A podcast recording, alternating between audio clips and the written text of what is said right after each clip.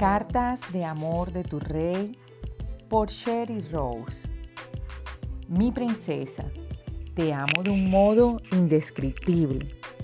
No hay palabras para expresar cuánto te amo. Por esa razón extendí mis brazos de amor y morí por ti. Yo sé que a veces no sientes que eres digna de ser amada, pero tú no tienes que ganarte mi afecto. Te amo muchísimo. Tú eres mi creación.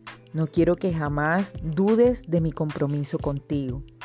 Yo soy el que te ama y ama tu alma, así que permíteme cubrir cada una de tus necesidades y deseo liberarte de la búsqueda de un falso amor en lugares equivocados.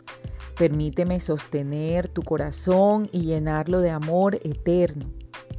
Entonces sentirás mi presencia santa y tu amor será para mí. Con amor, tu rey que no puede dejar de amarte.